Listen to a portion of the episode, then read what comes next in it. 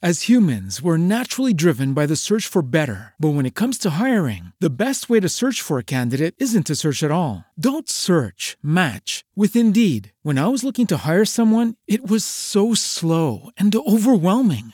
I wish I had used Indeed. If you need to hire, you need Indeed. Indeed is your matching and hiring platform with over 350 million global monthly visitors, according to Indeed data, and a matching engine that helps you find quality candidates fast. Ditch the busy work. Use Indeed for scheduling, screening, and messaging so you can connect with candidates faster. And Indeed doesn't just help you hire faster. 93% of employers agree Indeed delivers the highest quality matches compared to other job sites, according to a recent Indeed survey. And listeners of this show will get a $75 sponsored job credit to get your jobs more visibility at Indeed.com slash podcast. That's Indeed.com slash podcast. Terms and conditions apply. Para los amantes de las letras, para los que se pierden en historias, para quienes los libros impulsan un vuelo de imaginación, diferentes opiniones, agendas y recomendados. U Rosario Radio presenta Las voces del libro, diferentes voces más allá de las letras.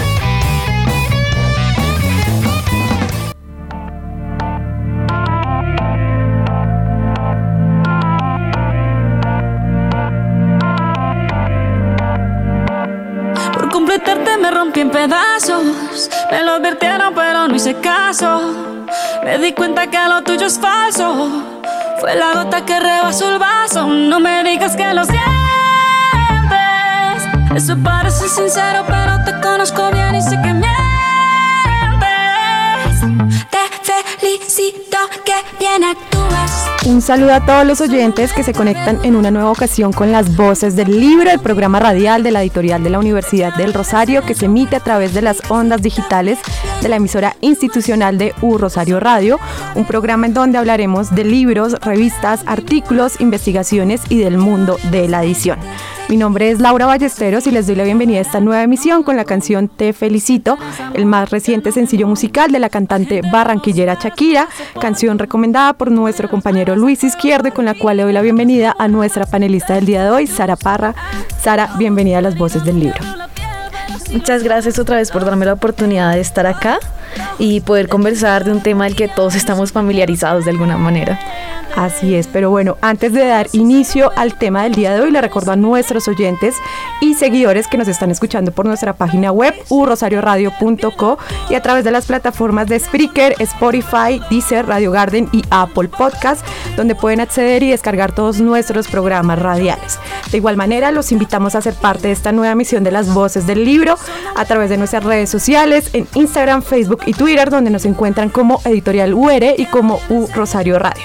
Recuerden que en la editorial de la Universidad del Rosario somos múltiples formas de ver el mundo.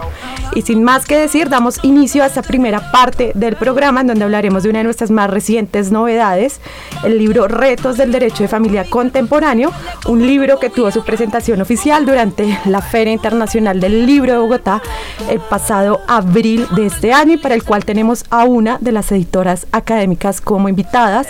Sara, díganos a quién tenemos el día de hoy. Gracias, efectivamente Laura. Hoy nos acompaña una de las tres editoras académicas y coautora del libro, la doctora Clara Carolina Cardoso Roa. Ella es abogada de nuestro Colegio Mayor, la Universidad del Rosario, y aquí mismo se especializó en Derecho Administrativo, realizó su maestría en Derecho con énfasis en Derecho Privado, además de su doctorado en Derecho. Cabe resaltar que también es especialista en Derecho Comercial de la Universidad de Externado. Como vemos, un perfil muy completo. Así es, profesora Clara, bienvenida a las voces del libro. ¿Cómo se encuentra el día de hoy? Eh, me encuentro muy bien, agradecida con todos ustedes por haberme invitado, pero pues tenemos que hacer una corrección pequeñita a mi hoja de vida, porque todavía no tengo el título de doctora, soy candidata a doctora. Eh, pues creo que vale la pena hacer la, la Claro. aclaración. Muchas gracias, profesora. Pero bueno, para iniciar con esta pequeña conversación, yo quisiera iniciar preguntándole por el origen que dio eh, este libro, Retos del Derecho de Familia Contemporáneo, en específico, de dónde surge la necesidad e interés en realizar un libro que dé cuenta de los cambios sociales, políticos, económicos, culturales que ha tenido el derecho de familia en nuestro país. Bueno, la idea originalmente surge de manos de los, pues, de los tres editores. Eh, fue básicamente en un momento de un café en donde estábamos hablando los tres Eh, la doctora Carol Martínez ya venía con la inquietud desde el pasado, también pues el doctor Francisco Ternera en ese momento era el coordinador del área de derecho privado ah, y del grupo de investigación de derecho privado en nuestra facultad, entonces ellos traían esa, inquietud de atrás y pues simultáneamente yo también acababa de entrar a la universidad y tenía la idea, yo venía ya de haber trabajado como editora en, el pasado en otras publicaciones académicas y ellos, pues entre los tres integramos este, este equipo editorial que funcionó, tengo que decir y reconocer la grandeza de las dos personas que me acompañaron en este trabajo. Eh, tuvimos que trabajar a lo largo de los confinamientos, eh, asumiendo los retos que implicó el cuidado, cada uno de nosotros desde la perspectiva de proteger también y de cuidar a los integrantes de nuestra familia. Entonces fue realmente también hacer el libro, no solamente por su título fue un reto, sino también el hecho de escribirlo, editarlo y pues verlo así se convirtió en un verdadero reto.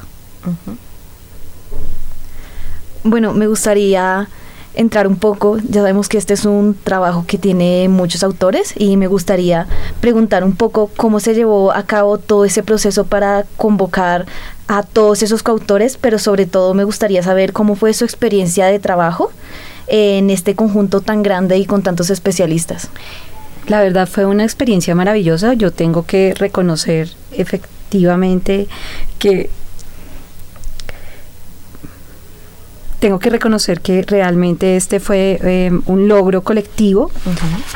Eh, bueno, y creo que no contesté completa la primera pregunta, entonces me voy a volver un segundito y ya contesto la otra. Eh, la necesidad de hablar del derecho de familia es una necesidad sentida a nivel académico, pero también a nivel personal, en la medida en que si hay una realidad jurídica que se ha transformado a partir de la Constitución de 1991 y en especial en los últimos años ha sido la familia. Las transformaciones se han dado primero a nivel social, pero además de que hay una transformación de carácter social, también vemos que hay una eh, transformación profunda a nivel jurídico. Nuestras altas cortes han presionado precisamente esas modificaciones, tanto la Corte Constitucional inicialmente como en la actualidad la Corte Suprema de Justicia han sacado providencias en las cuales han proferido eh, providencias en las cuales han puesto de presente como el concepto de familia que traía nuestro Código Civil desde 1873-1886. Eh, cito estas dos fechas porque uno fue el Código Civil de la Unión, expedido a, través de la Ley 84 de 1873, y otro el Código Civil de la República. Son el mismo código, lo que pasa es que ustedes recordarán eh, la, el Estado federal que fue Colombia hasta 1886. Entonces, em, inicialmente el Código Civil que nosotros tenemos no tuvo una vigencia nacional, tuvo una vigencia determinada para unas, lo que se conoció con la Unión, como la Unión, que era lo que se conocía como los territorios nacionales, pero después en 1887, con la ley 57, se adopta como el código ya de toda la República. Entonces, las realidades de la familia que estaban presentes en ese momento y que se fueron transformando también a lo largo del siglo XX, donde podemos identificar momentos e hitos históricos bastante importantes. Eh, ahorita recuerdo pues la ley 28 del 32, que acaba de alguna manera con una parte de la de, le permite a la mujer la libre administración de sus bienes así estuviera casada. Antes la mujer soltera podía administrar sus bienes, pero en el 32 pues ya la vemos a ella, a pesar de estar casada, pudiendo administrar bienes. Está la ley 45 del 36 que de alguna manera es un hito para la protección de los hijos al interior de la familia, pero también es una ley en donde se comienza a reconocer la igualdad eh, por origen familiar incipiente, porque se comienzan a reconocer algunos derechos poco a poco y paulatinamente esto va mejorando con el paso del tiempo. Eh, y así sucesivamente vemos otros hitos, puedo mencionar otras, otras leyes, ah, como la ley 75 del 68, tenemos también eh, la ley 29 del 82 en materia sucesoral, en fin, ya la familia se venía transformando a nivel legal y tal vez la última transformación legal radical que nosotros llegamos a tener antes de la Constitución, pues es la ley la ley 54 em, del año 90 que establece la unión marital de hecho. Pero entonces vemos cómo a partir, digamos, de, de esta ley y eh, del advenimiento de la constitución y de todo el fenómeno de constitucionalización que hemos vivido desde la constitución del 91, pero en materia de familia espero que pues no me vayan a, la pida por lo que voy a decir. A partir de los años 2000 principalmente en donde se han venido aceptando nuevas formas de familia se modificó radicalmente también la afiliación a partir de las normas que comenzaron a convertir en, un tema mucho más genético no que en, en, un tema que se pudiera probar a través de otros mecanismos eh, de, eh, probatorios pues pues nos han ido mostrando cómo la familia se ha ido transformando. Y sin duda alguna, más o menos desde el año 2015, me atrevería yo a decir, pues vemos también una ampliación del concepto de familia. Eh, ya las, si bien desde 2007, 2009, se comienzan a reconocer derechos a las parejas del mismo sexo, es a partir del 2015 en donde ya podemos hablar de familias conformadas desde este, desde por parejas del mismo sexo, familias, ¿no? Antes de esta fecha eran únicamente parejas. Entonces, lo que nosotros comenzamos a observar es que realmente se necesitaba una publicación que recogiera todas estas experiencias, pero no solamente estas experiencias relacionadas con la Constitución, sino también que pensara la familia, comenzar a pensar la familia desde otras ramas del derecho. Y por eso ya comienzo a contestar la siguiente pregunta. Eh, invitamos a, a, expertos que no fueran expertos en derecho de familia a que escribieran sobre temas relacionados con el derecho de familia. Y así entonces el libro pues eh, quiere hacer también un aporte, por ejemplo, desde el punto de vista de la seguridad social, que tiene un capítulo bastante interesante escrito por una de las profesoras de la, de la facultad, que es la doctora Adriana Camacho, junto con el profesor Bernardo Alonso. Ellos coescribieron este capítulo en donde realmente comienza a cruzar qué pasa con la familia y la seguridad social, cómo el derecho constitucional a la seguridad social comienza a proteger no solamente en ocasiones al trabajador, sino también a su núcleo familiar. Y eso resulta bastante interesante y es un aporte bien importante del libro. También fue bastante em, interesante trabajar con la doctora María Camila Correa, profesora también de nuestra facultad, pero de Derecho Penal porque muchas veces cuando nosotros analizamos la violencia trabajando como profesores de derecho de familia, lo miramos únicamente desde la dimensión privada. Se necesitaba alguien que pudiera darle una dimensión muchísimo más amplia y abordarlo con los ojos del penalista, con el ojo de aquel que considera si es necesario o no es necesario sancionar al victimario en estos eventos. Entonces vemos estas realidades. Adicionalmente, pues la doctora María Camila Correa hace otro aporte adicional que ahorita menciono y es ella eh, también es conocedora de género. Mm. Entonces hace un aporte bastante interesante realmente al libro, haciendo el análisis de la violencia también desde esa perspectiva, no solamente desde la perspectiva penal, sino también desde la perspectiva de género. Mm. Tenemos otro capítulo que también aborda el tema de género, que es el eh, escrito por la doctora Alma Beltrán y Puga.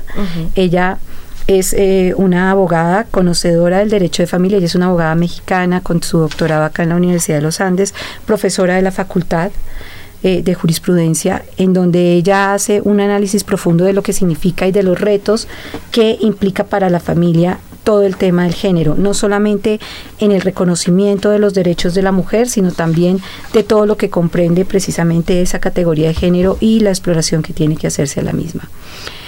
Tenemos también otros capítulos bastante interesantes. Ahorita me, me, devuelvo un poco porque trato de contestar qué significó para nosotros haber trabajado con todas estas personas. Pues lo primero que tengo que decir acerca de eso es que tengo que reconocerlas a cada una de ellas.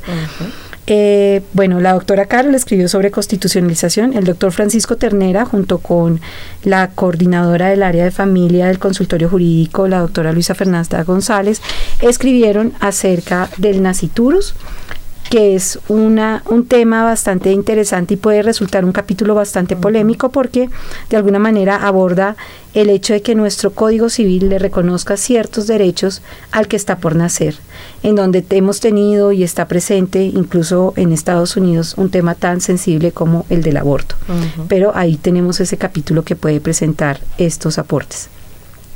Adicionalmente, eh, invitamos también a dos profesores Em, que no son de esta casa de estudios. Uno de ellos es un profesor venezolano el, el doctor Gustavo Manso Ugas. Él es un profesor venezolano que en algún momento yo lo conocí acá cuando él tenía un proyecto de emigrar a Colombia y por eso consideramos que era la persona indicada para hablarnos de migración y familia, de lo que podía llegar a implicar. Él actualmente se encuentra en Venezuela y bueno, confío en que nos pueda escuchar allá. Le mando un cordial saludo y agradeciendo su capítulo. La otra profesora invitada es la doctora Rosa Elizabeth, Cas, eh, Rosa Elizabeth Guío, perdón, le quería cambiar el nombre, qué vergüenza. Rosa Elizabeth Guío, eh, Guío Camargo, por eso fue que me equivoqué en el apellido. Ella es una abogada, especialista, magíster y candidata a doctora de la Universidad Nacional. Ella eh, trabaja el tema de básicamente em, la, titularidad activa de los derechos por parte de los niños, niñas y adolescentes. Entonces, en la medida en que de manera progresiva ellos deben tener la posibilidad de tomar sus propias decisiones aún en el mundo del derecho.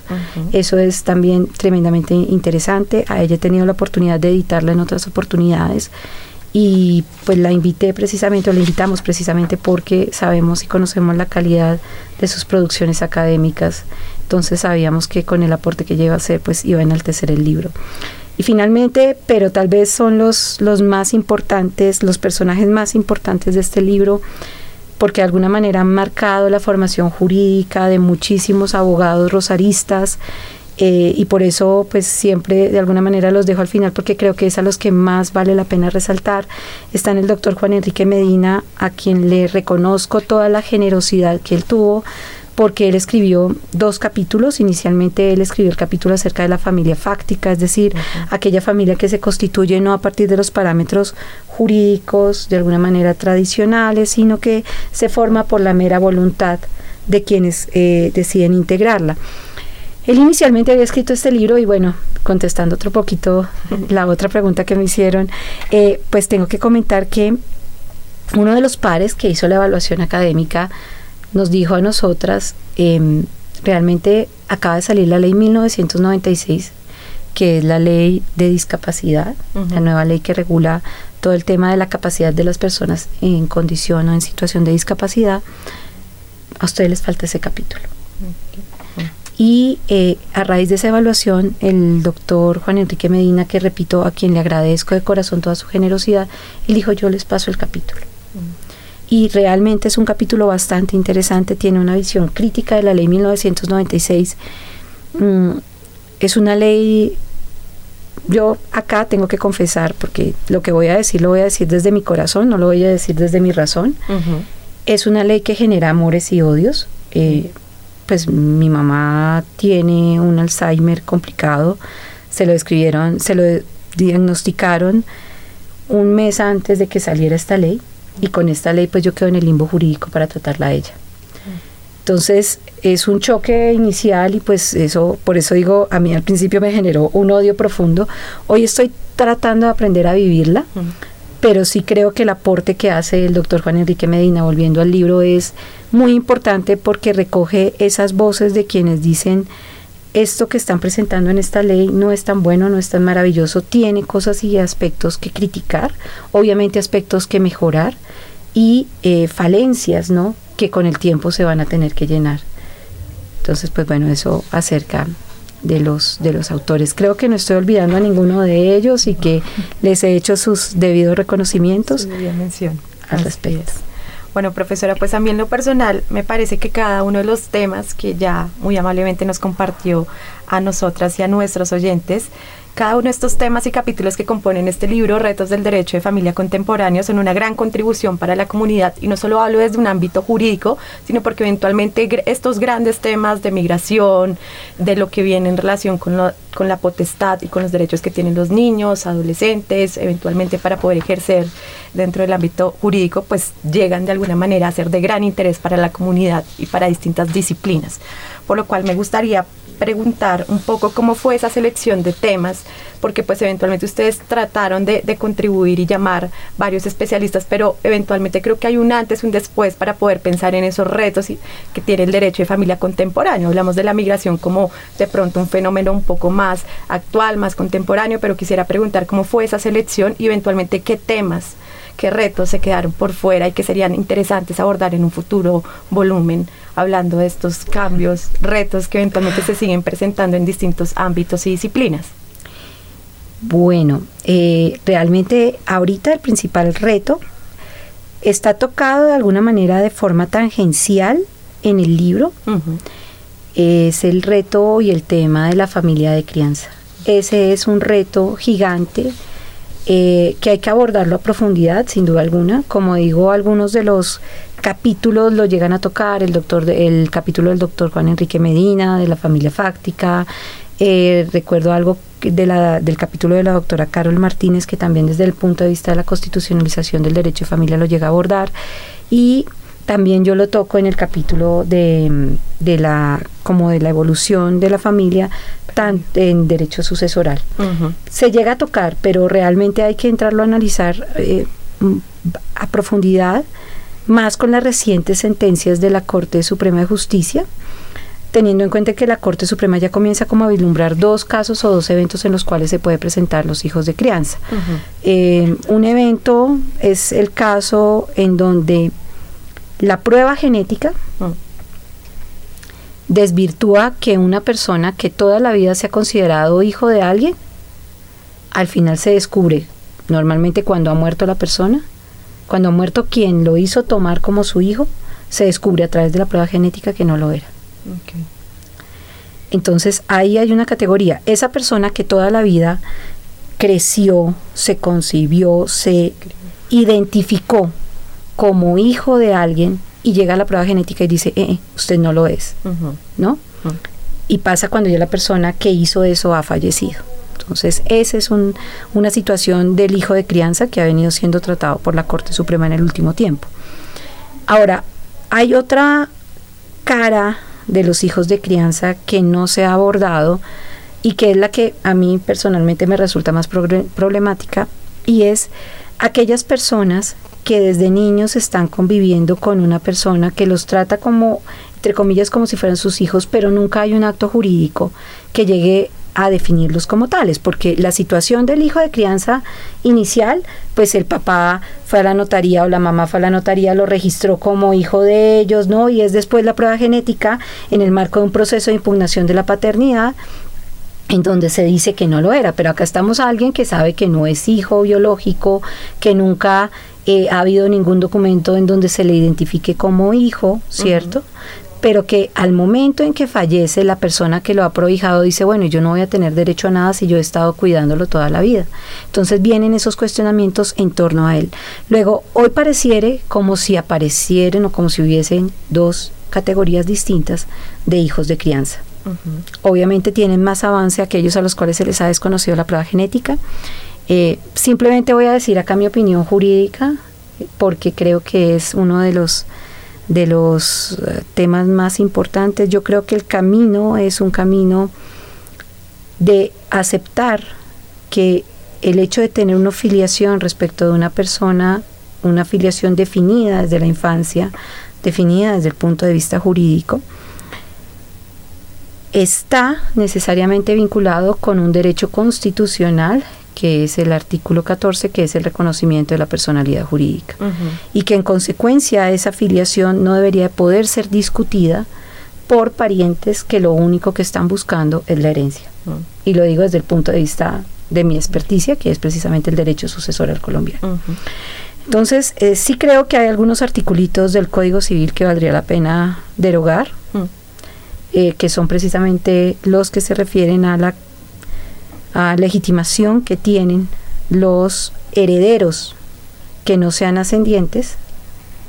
Eso es otra discusión, pero bueno, no, la voy a plantear acá. Los herederos que no son ascendientes, ¿no? De el padre que ha reconocido precisamente a ese hijo o que desde algún punto de vista legal lo ha prohijado. Creo que estas personas no deberían de tener legitimación para impugnar precisamente esas paternidades. Hey guys, it is Ryan. I'm not sure if you know this about me, but I'm a bit of a fun fanatic when I can. I like to work, but I like fun too. It's a thing. And now the truth is out there. I can tell you about my favorite place to have fun. Chumba Casino. They have hundreds of social casino style games to choose from with new games released each week. You can play for free anytime, anywhere and each day brings a new chance to collect daily bonuses. So join me in the fun. Sign up now at ChumbaCasino.com. No purchase necessary. VGW. Void were prohibited by law. See terms and conditions. 18 plus. It is Ryan here, and I have a question for you. What do you do when you win? Like, are you a fist pumper? A woohooer, a hand clapper, a high fiver. I kind of like the high five, but if you want to hone in on those winning moves, check out Chumba Casino. At ChumbaCasino.com, choose from hundreds of social casino style games for your chance to redeem serious cash prizes. There are new game releases weekly, plus free daily bonuses. So don't wait. Start having the most fun ever at ChumbaCasino.com. No purchase necessary. VGW. Void were prohibited by law. See terms and conditions. 18 plus. O maternidades. De acuerdo, yo aprovecho que la profesora está hablando un poco de su capítulo que se titula del concepto legal al constitucional de la familia en el derecho sucesoral colombiano, por lo cual me gustaría aprovechar esta ganga para preguntarle específicamente y para que le compartan nuestros oyentes cómo ha evolucionado el concepto de familia en el derecho colombiano y cuáles han sido esos desafíos, retos legales que se han dado específicamente en materia sucesoral. Digamos que la profesora ya nos compartió previamente un poco a partir de, este capítulo también previo a la constitución del 91, posterior cómo ha evolucionado este concepto en el ámbito jurídico, pero quisiera que le compartiera, ya que es un tema de interés general, específicamente esos cambios que se han gestado eh, en materia sucesoral y que podemos encontrar claramente en su capítulo. Bueno, eh, sin duda alguna, antes de la Constitución del 91, la ley que tengo que resaltar pues es la Ley 29 del año 82. A través de la Ley 29 del año 82, eh, por una parte se le reconoció la igualdad jurídica en materia sucesoral a los hijos matrimoniales, extramatrimoniales y adoptivos. Este, esta ley definitivamente es un hito, pero adicionalmente también esta es una norma interesantísima porque cambia también la organización general de los, de los órdenes sucesorales, ¿no? En materia de la sucesión intestada. Eh, con la constitución del 91 este principio de la igualdad de los hijos se ve reafirmado y pues hoy en día vemos cómo cada vez que se presenta una demanda de constitucionalidad relacionada, por ejemplo, con em, una situación en la cual se presente una desigualdad entre los hijos matrimoniales, extramatrimoniales y adoptivos, pues es reconocida como tal por parte de la Corte Constitucional y la norma jurídica a la que se esté haciendo alusión, pues termina cobijando a todos los que se vean, digamos, discriminados de alguna manera. Entonces, eh, digamos que esa es una norma tremendamente importante. Tenemos que resaltar, también hablando ya desde el punto de vista sucesoral, hay dos sentencias una de 2011 y otra de 2012, eh, la C283 y la C238, 2011-2012 en ese orden, son sentencias de la Corte Constitucional bastante importantes porque, a pesar de que la Corte Constitucional en la década de los 90 había eh, establecido que no se podía equiparar la situación del compañero permanente con la del cónyuge. A partir de estas sentencias, eh, pues vemos cómo el cónyuge, el compañero permanente, sean estos de el mismo sexo o sean parejas heterosexuales, van a tener los mismos derechos sucesorales. Eso implica, básicamente, que eh, cuando se tiene a un cónyuge o a un compañero permanente, va a utilizar una palabra que puede no parecer políticamente correcta, pero bueno, es como se lo enseñan a uno, como lo enseño todavía. Cuando el cónyuge o el compañero permanente son, entre comillas, pobres, ellos van a tener derecho dentro de la sucesión a una asignación forzosa que se denomina la porción conyugal o porción marital si hablamos de la unión marital de hecho. Entonces vemos cómo realmente se les amplían estos derechos.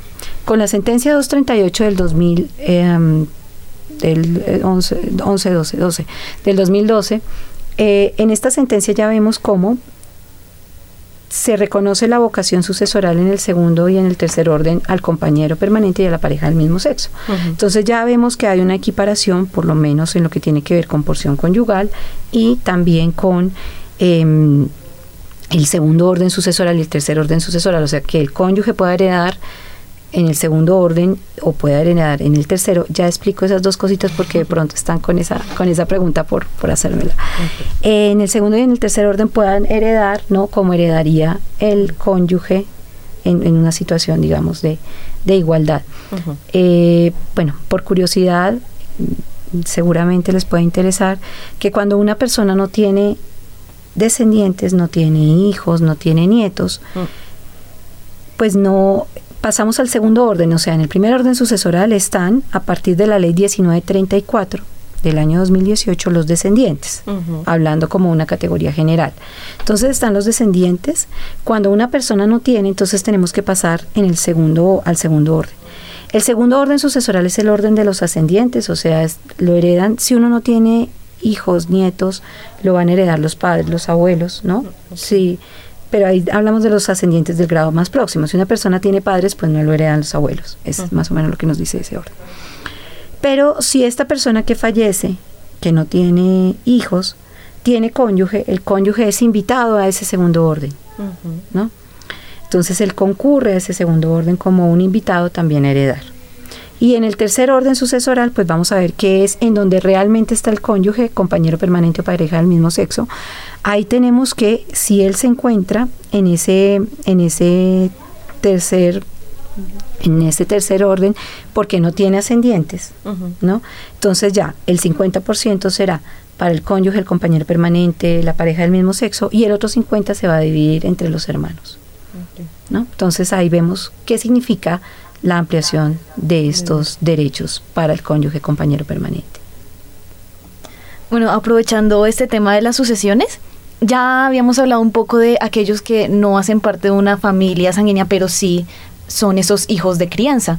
Asimismo, me gustaría preguntar sobre otra legitimidad pero también para aquellos que no hacen parte del núcleo familiar, sino también para esos amigos cercanos, especialmente en estos últimos tiempos, donde gracias a las redes sociales o a la conectividad, la gente a veces está más cerca de sus amigos y va más allá de la familia. Entonces, bien, como creo que tengo entendido y como pude aprender más de su libro, de, su capítulo, no hay como una prioridad, hay un segundo, tercer orden siempre en la familia y me gustaría preguntarle si hay posibilidad de que en la medida en que las relaciones sociales vayan más allá de la familia, sea pueda priorizar la decisión personal de la persona por medio de un testamento, de que esta sucesión priorice a quien esa persona quiera más allá de la familia, es decir, que si yo deseo que mi amigo vaya primero de mi familia, eso sea posible en algún futuro lejano o cercano. Bueno, eh, es muy interesante la pregunta que me acaban de hacer. El, derecho sucesoral colombiano, bueno, a nivel teórico hay tres teorías básicamente que definen quiénes pueden llegar a, heredarlo a uno. En Colombia uno podría encontrar la manifestación de dos de esas teorías, la teoría, el, la teoría individualista por una parte y por otra parte está la teoría legal familiar. La Corte Constitucional ha dicho que en Colombia se asume la figura o el modelo legal familiar, en el sentido que se entiende que por los lazos de solidaridad en primer lugar tendría que estar la familia. Pero para proteger a la familia en ese sentido existe lo que se conocen como las asignaciones forzosas. Es decir, una porción del patrimonio de la persona que fallece o causante o de cuyos, como lo llamamos pues, en, este en derecho sucesoral, tiene que necesariamente pasar a la familia y esas son las asignaciones forzosas, ¿no? Entonces, eh, hasta la ley 1934 del año 2018, las asignaciones forzosas, cuando había descendientes, o sea, en el primer orden sucesoral, eran del 75%, o sea, el 75% necesariamente tendría que pasar forzosamente a la familia. A partir de la, eh, y bueno, en el segundo orden nada más era el 50, en el tercer orden ya era el 100% de lo que se podía disponer, ¿no? Entonces, a partir de la 1934 vamos a ver que en, en el primer orden y en el segundo orden quedaron equiparadas y forzosamente el 50% va para los descendientes en el primer orden y para los ascendientes en el segundo orden, forzosamente ya uno podría disponer del 50% en el primero y en el segundo orden para los amigos, y ya cuando uno está en el tercer orden sucesoral, uno puede disponer del 100%. O sea, uno puede decir, bueno, no tengo, como no tengo hijos, como no tengo ascendientes, como no tengo padres vivos, puedo a través del testamento, ¿no? Dejar el 100% de mis bienes a quien yo quiera. Entonces, si ustedes tienen un amigo, una persona a la cual le quieran dejar algo que está por fuera digamos, de la familia, las recomendaciones que otorguen un testamento. Es relativamente sencillo, es, eh, yo creo que es una de esas diligencias que vale la pena realizar y también porque eh, a través de esto se rompería un poco, no sé, o sea, yo tengo mi visión bien particular del testamento y lo voy a decir así. Creo que acá en Colombia otorgamos pocos testamentos por, un, por dos motivos. Uno, por el temor a los impuestos y dos, por la visión que tenemos de la muerte. El tema de los impuestos, pues bueno, hay un impuesto que se llama ganancia ocasional, que los herederos tienen que pagar, que asciende al 10% de lo que la persona recibe. Entonces, si uno recibe 900 millones de pesos, pues 90 son del Estado y ha bajado el porcentaje. Entonces, pero es una suma cuantiosa. Y el otro tema es esa visión que tenemos de la muerte, o sea, hoy que estamos pensando en Darío Gómez, pues nadie es eterno en el mundo, pero nosotros solemos pensar que sí lo somos, uno. Y dos, el otro tema es que las personas tratan de conservar la armonía familiar, por lo menos mientras que están vivos. Entonces dicen cosas como la siguiente, perdón la, la expresión bastante coloquial pues eh, mientras que yo esté vivo, dejemos así, después que se maten si quieren, ¿no? Por la plata. Ahí sí emulo palabras de mis profesores, pues la verdad es que hay situaciones en las cuales, creo que se me olvidó un capítulo del libro, sí, ahorita tengo que mencionarlo, porque me da muchísima pena con las personas que acabo de olvidar, qué vergüenza. Eh, pero cerrando la idea que venía presentándoles hace un instante, uno conoce al esposo o al compañero permanente cuando están separando los bienes, ni siquiera el divorcio, mm. separando los bienes, y a los hermanos cuando están frente a la sucesión. Así de triste es la situación desde el punto de vista patrimonial. Y en este momento pues le hago el reconocimiento debido que me faltó. Además es la directora actual del área de Derecho Civil de la Facultad de Jurisprudencia. With the Lucky Land you can get lucky just about anywhere. This is your captain speaking. Uh, we've got clear runway and the weather's fine, but we're just going to circle up here a while and uh, get lucky. No, no, nothing like that. It's just these cash prizes add up quick. So I suggest you sit back, keep your tray table upright, and start getting lucky. Play for free at LuckyLandSlots.com. Are you feeling lucky? No purchase necessary. Void where prohibited by law. 18 plus terms and conditions apply. See website for details. A la doctora Cecilia Díez Vargas ofrezco excusas por el, por el olvido involuntario que cometí porque hablé del doctor Medina, pero no hablé de la doctora Cecilia. La doctora Cecilia, pues es eh, en buena medida la primera persona que a mí me dio la oportunidad de enseñar. O sea, ella me encaminó a este mundo académico desde que yo comencé acá en la universidad, desde el año 99 la conozco, entonces también por eso tengo muchísima vergüenza por el olvido que acabo de tener. Y es una persona que ha formado a muchos profesores en la facultad, también a la doctora Carol Martínez, eh, sin duda alguna su coautor, el doctor Mateo Vargas también, que pues no, no había mencionado, al no mencionarla a ella tampoco lo mencioné a él.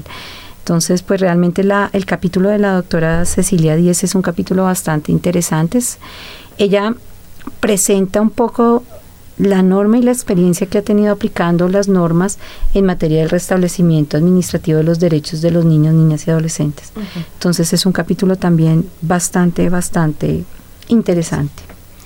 Así es, profesora. Desde redes nos preguntan por otro tema de gran interés que aparece en este libro, Retos de Familia, Retos del Derecho de Familia Contemporáneo, y tiene que ver con el texto que escribió, que escribió a dos manos el también editor Francisco Ternera, específicamente en donde habla un poco de las consecuencias y de los retos que tiene el derecho cuando se habla de nacituros, que es eventualmente lo que la profesora ya nos mencionó, todo lo que tiene y viene en relación con la criatura, con el bebé que se gesta en el vientre de la madre. Entonces quisiera y nos preguntan desde redes qué, qué tanto eh, pues tiene de reto, sobre todo ya que también lo mencionamos, frente a las recientes leyes que, y decretos que se dieron en el marco del aborto, eventualmente cómo entra un poco a lidiar el- los derechos que empiezan a tener eventualmente estos eh, niños que se están gestando y eventualmente pues las leyes y todo lo que encontramos en el marco del movimiento eh, a favor del aborto. Bueno, el tema es tremendamente actual.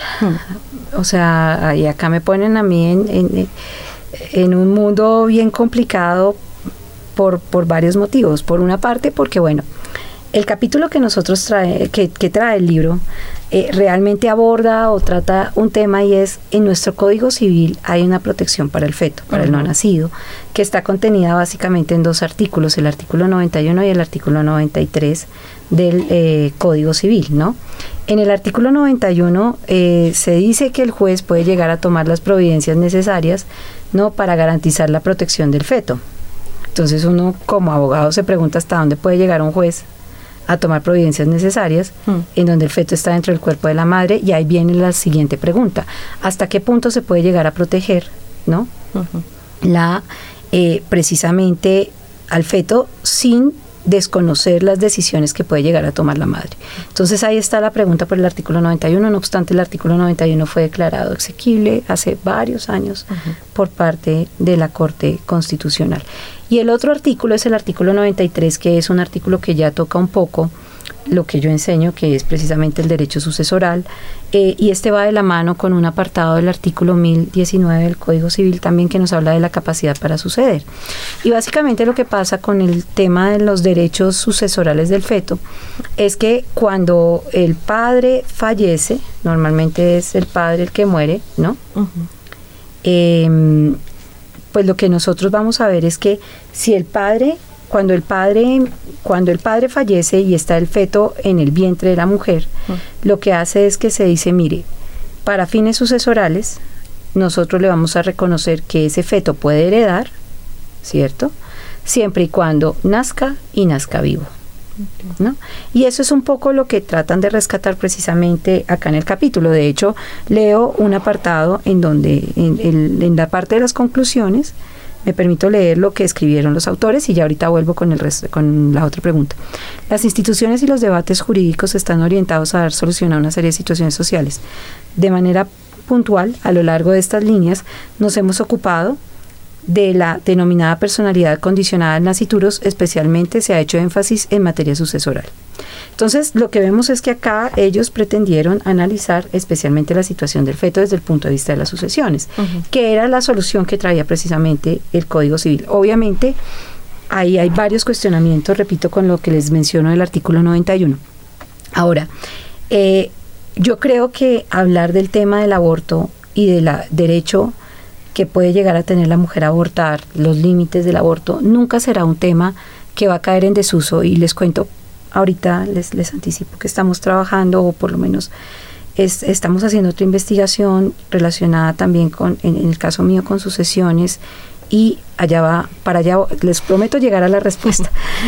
Em, en materia de sucesiones estoy trabajando el tema de la perspectiva de gen- perspec- eh, del feminismo y, y sucesiones. Y resulta que en las investigaciones que he estado realizando, eh, la mujer en el derecho romano se suele considerar que ella no llegó a tener la capacidad para disponer de sus bienes, bueno, en fin. Pero resulta que en el periodo posclásico la mujer gozaba de una amplia libertad para la determinación de quién heredaba, quién no heredaba, para tomar decisiones sobre su propio patrimonio y para heredar directamente en el periodo posclásico. ¿Esto a dónde me lleva? A que la mujer vuelve a perder una buena parte de esas facultades posteriormente. Entre el siglo XVII, siglo XVIII, la mujer llega a perder estas facultades que tenía precisamente en materia sucesoral y me ha llevado a mí a hacer la siguiente reflexión. Los derechos de la mujer siempre tienen que estar en discusión porque es muy fácil que los pierda a raíz de un cambio histórico. Entonces, cuando ustedes me preguntan por el tema precisamente del aborto, lo que yo tengo que decir es, es un tema que no se puede quitar nunca de la mesa porque si se consideran victorias o no se consideran victorias. No voy a entrar en ese a profundidad en el debate del aborto, pero nunca podemos dejar de discutirlos porque son tremendamente frágiles. Los derechos femeninos son tremendamente frágiles. Se pierden con un cambio político. Y eso es lo que estamos viendo, por ejemplo, ahora en Estados Unidos, en donde ese, después de muchísimos años de que se garantizara el derecho al aborto a la mujer bajo ciertas condiciones, hubo un cambio jurisprudencial y ya definitivamente va a depender de lo que cada uno de los estados decida. Entonces, repito, los derechos femeninos están en discusión y por ello no podemos dejar de discutirlos, hablarlos, y sí por eso considero que es bastante pertinente el capítulo que se presentó. Obviamente no aborda el aborto, sino que aborda lo que le ha reconocido el derecho colombiano al feto. Así es, bueno, lastimosamente ya estamos cerrando con esta primera parte. Creo que quedaron muchos temas, muchos capítulos de gran interés que aparecen en este libro Retos del Derecho Contemporáneo. Muchísimas gracias a la profesora Clara Carolina Cardoso por acompañarnos en esta emisión de las voces del libro. Creo que fue una, una conversación muy interesante y muy amena, independientemente si somos o no parte del mundo jurídico. Entonces, muchísimas gracias, siempre bienvenida a este y otros espacios. ¿Alguna recomendación, reflexión final que quisiera compartir con nuestros oyentes?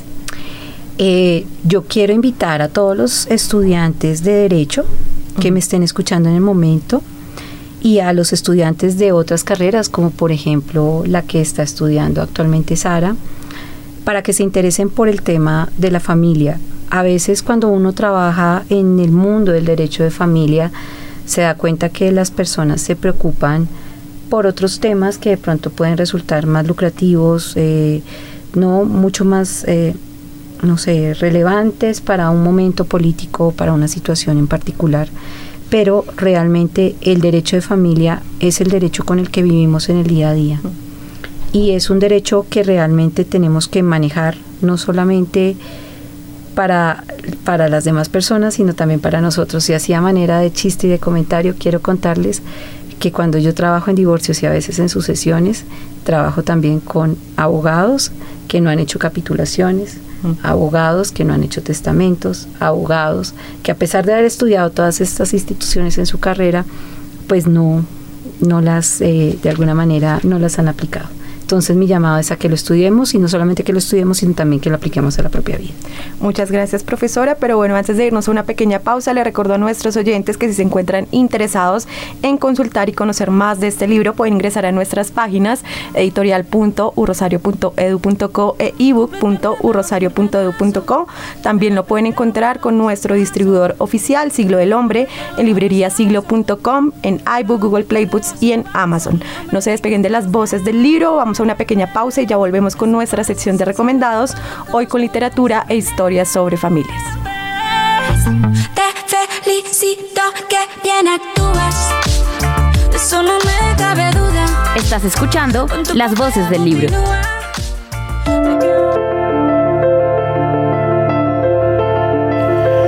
Libro Actualidad y Defensa de la Filosofía.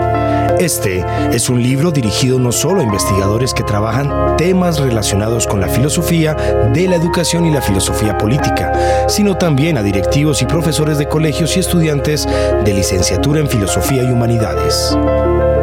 El libro, editado académicamente por el filósofo y profesor Wilson Herrera Romero, se ha estructurado en torno a tres puntos clave el papel que cumple la filosofía en la educación y cómo los cambios en el sistema educativo están afectando el quehacer de esta disciplina, las didácticas que se necesitan para su enseñanza en Colombia y cómo los cambios en la prueba Saber 11 pueden requerir nuevas pedagogías en los colegios y la relación entre la filosofía y la llamada lectura crítica.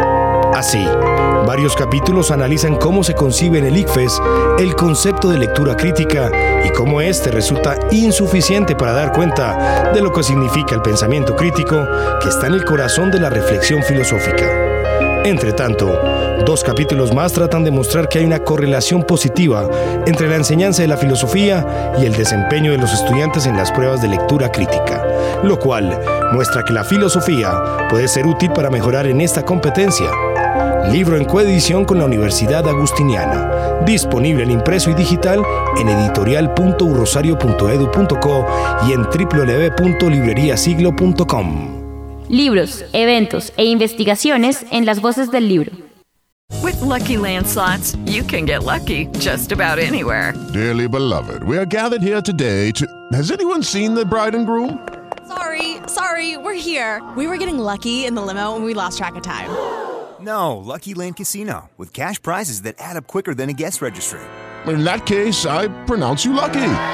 Play for free at LuckyLandSlots.com. Daily bonuses are waiting. No purchase necessary. Void where prohibited by law. 18 plus. Terms and conditions apply. See website for details. Lucky Land Casino asking people, "What's the weirdest place you've gotten lucky?" Lucky? In line at the deli, I guess. Aha, in my dentist's office. More than once, actually. Do I have to say? Yes, you do. In the car before my kids' PTA meeting. Really? Yes. Excuse me, what's the weirdest place you've gotten lucky? I never win and tell. Well, there you have it. You can get lucky anywhere playing at LuckyLandSlots.com. Play for free right now. Are you feeling lucky? No purchase necessary. Void where prohibited by law. 18 plus. Terms and conditions apply. See website for details.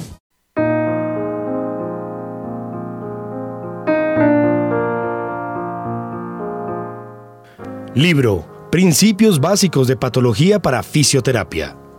En este primer libro exploraremos la patología básica, comenzando con definiciones, historia, técnicas de laboratorio y continuaremos con la vida y muerte de una célula. Seguiremos con el sistema inmune y sus enfermedades, genética, trastornos hemodinámicos, infecciones y finalmente neoplasias. El trabajo mancomunado entre los profesores de patología y especialistas en áreas tan diversas como fisiología, genética, microbiología han logrado este resultado. Para explicar cada capítulo, los autores han pensado en forma de contar una historia para poder guiar al lector. Se hizo uso de un lenguaje claro, con metáforas y ejemplos de la vida diaria, para ilustrar y enseñar. Se espera que este libro sirva a los estudiantes de fisioterapia para tener una comprensión y visión general de la patología y encontrar su pertinencia en su práctica como fisioterapeutas. Por su lenguaje coloquial, puede servir como introducción a estudiantes del área de la salud que deseen explorar el área de la patología. Disponible en impreso y digital en editorial.rosario.edu.co y en www.libreriasiglo.com. Estás escuchando Las voces del libro. Si el libro que estás leyendo no está en esta lista, en las voces del libro, estos son los libros recomendados.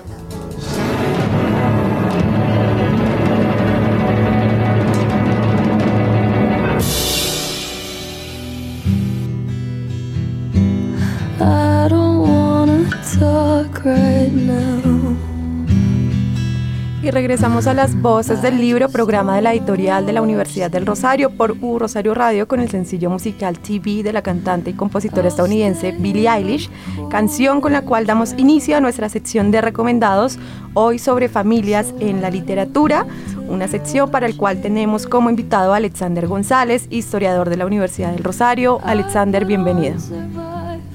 Hola Laura, hola Sara, muchas gracias por, por la invitación. Y sí, el día de hoy vamos a hablar un poquito sobre literatura o libros que aborden familias. Así es, pero bueno, antes de dar inicio a nuestros recomendados del día, le recuerdo a todas las personas que están conectadas a través de la página de la eh, emisora institucional U Rosario Radio, que en esta segunda sección de las voces del libro hablamos y recomendamos literatura, libros de todo tipo de géneros y temas, así que podrán dejar sus comentarios y recomendados aquí y en todas nuestras redes sociales, en Instagram y Twitter, donde nos encuentran como Editorial UR y como U Rosario Radio.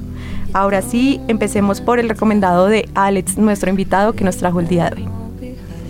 Bueno, Laura, pues yo creo que el día de hoy mi recomendado aborda una de las familias más reconocidas tanto en el mundo de la literatura como en el mundo del cine. Eh, esta es una familia mmm, que está mezclada con temas ilegales, eh, es mafia siciliana y es supremamente reconocida en el mundo eh, a nivel general por la trilogía de películas eh, dirigida por Francisco Coppola. Estoy hablando de El Padrino, pero esta vez hablo de la novela. eh, em, publicada por Mario Puzo en 1969 y que, mm, bueno, la escogí por varias razones. La primera es una de mis novelas favoritas, eh, me encanta, entonces supremamente recomendada por eso, pero también eh, porque mm, hay una figura, un personaje dentro de la novela que se llama Tom Hagen y él es el abogado de la familia. Entonces lo intenté ligar ahí como un poquito con el tema que estaban hablando ustedes eh, hace un rato. Es el abogado de la familia, también consiglieri, que es como el consejero principal.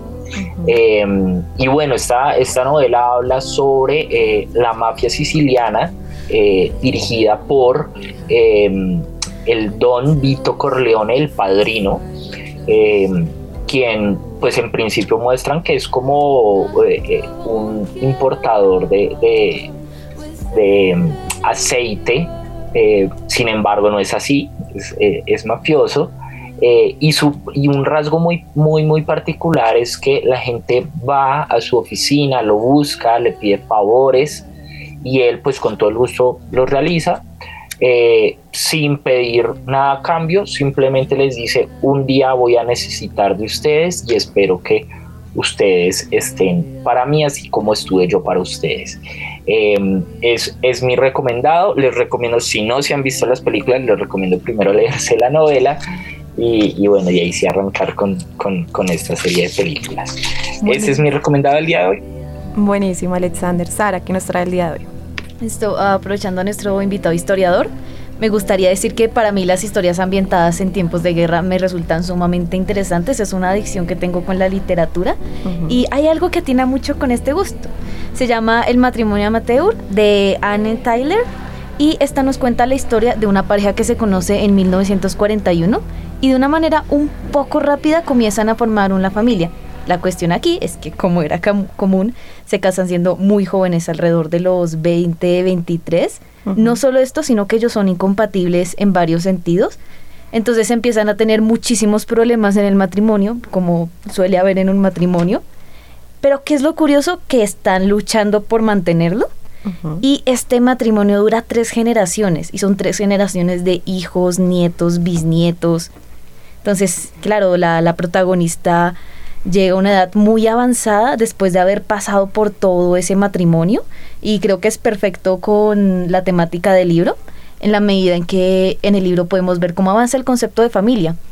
Aquí podemos ver cómo avanza toda una familia, en especial cómo avanza todo un matrimonio a través del tiempo y desde una época supremamente caótica a todos los cambios sociales que se dan. Entonces, ese sería mi recomendado.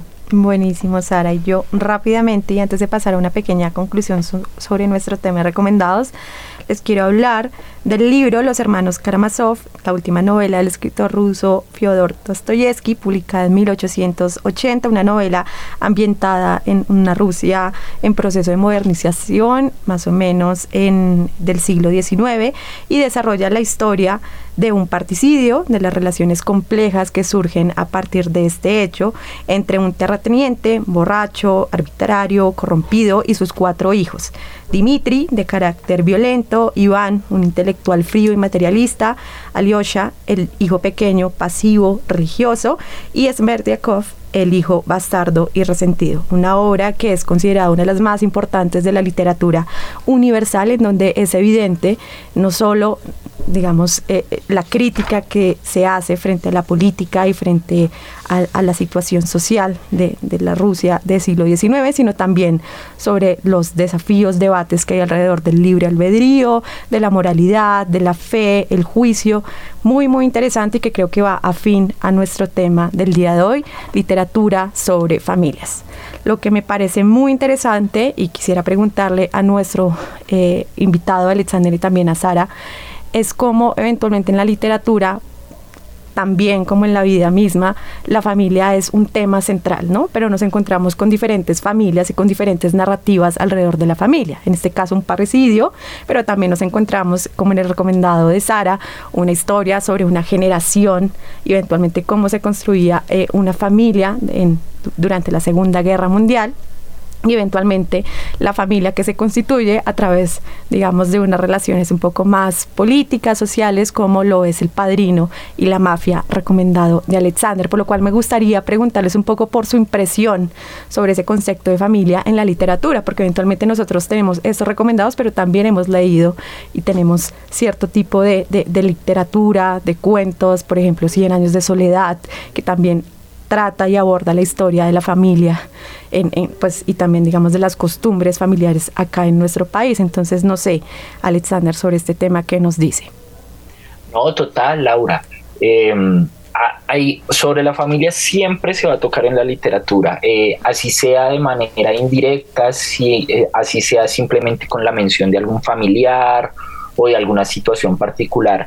Y claro, y yo también, mientras que tú hablabas, estaba recordando pues nuestra eh, obra más reconocida de nuestro em, premio Nobel de Literatura García Márquez, Cien años de soledad, y es que no solamente la historia de la familia Buendía, sino todo lo que se enmarca alrededor de ella, la construcción de, de, la ciudad, que se me va ahorita el nombre, de, ay, eh, me van a matar, em, a bueno, de donde viven ellos, los buen días, se me olvidó el nombre.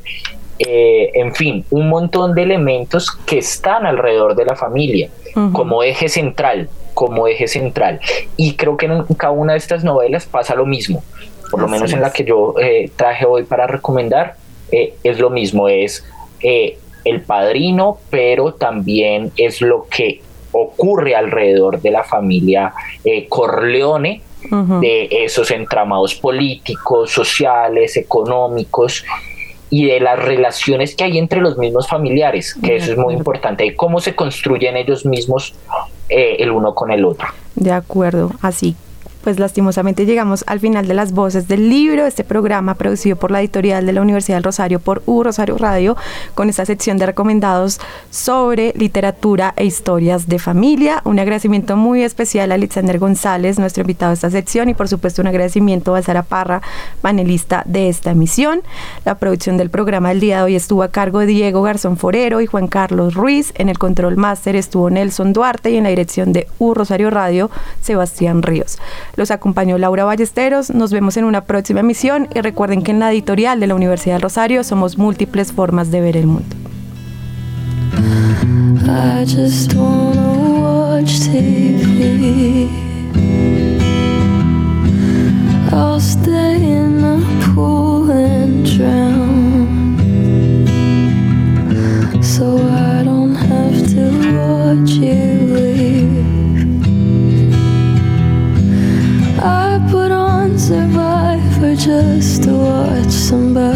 Suffer.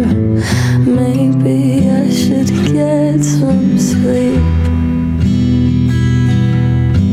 Sinking in the sofa wall, they all betray each other. What's the point of anything?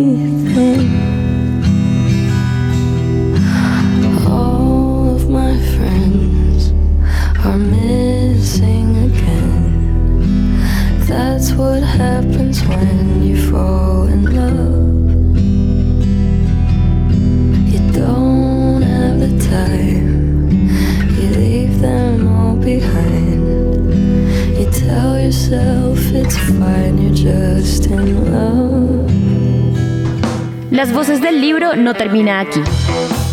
Los autores, los libros y los eventos volverán cada miércoles para hablar de sus proyectos. Para los amantes de las letras, para los que se pierden en historias, para quienes los libros impulsan un vuelo de imaginación, diferentes opiniones, agenda y recomendados. U Rosario Radio presentó Las Voces del Libro, diferentes voces más allá de las letras.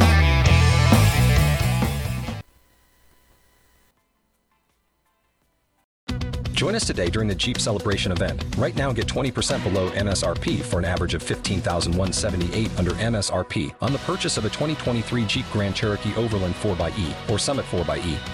Not compatible with lease offers or with any other consumer incentive offers. 15,178 average based on 20% below average MSRP from all 2023 Grand Cherokee Overland 4xE and Summit 4xE models in dealer stock. Residency restrictions apply. Take retail delivery from dealer stock by 4 1. Jeep is a registered trademark.